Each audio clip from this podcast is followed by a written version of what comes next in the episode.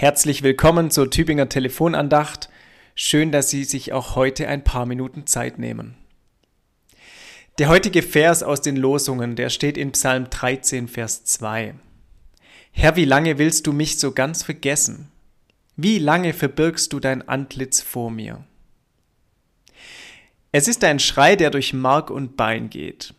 Herr, wie lange willst du mich vergessen?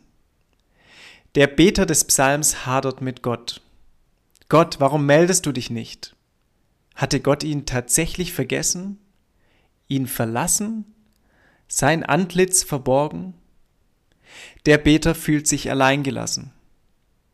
Und ja, wenn ich manchmal auf diese Welt schaue, dann frage auch ich mich, Gott, wo bist du?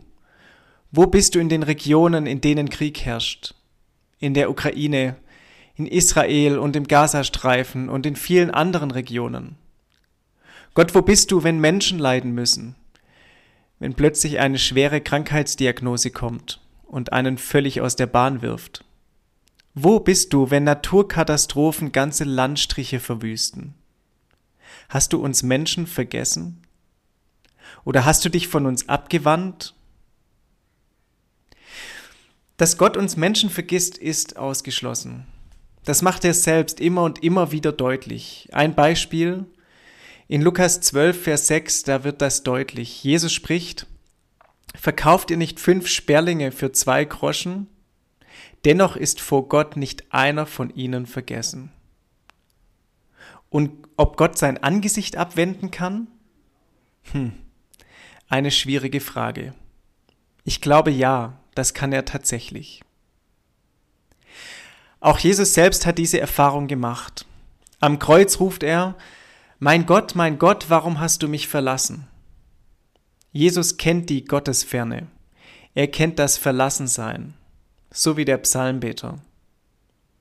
Auf der anderen Seite heißt das auch, Jesus weiß, was es bedeutet, sich verlassen zu fühlen. Er klingt sich ein in den Schmerzensschrei dieser Welt. Und gerade darin kommt uns Gott dann doch ganz nahe. Durch Jesus Christus dürfen wir sicher sein, dass Gott auch unser Leid und unsere Schmerzensschreie kennt, unsere Verunsicherung, unsere Fragen nach Gott. Im Leid, da sind wir nicht allein.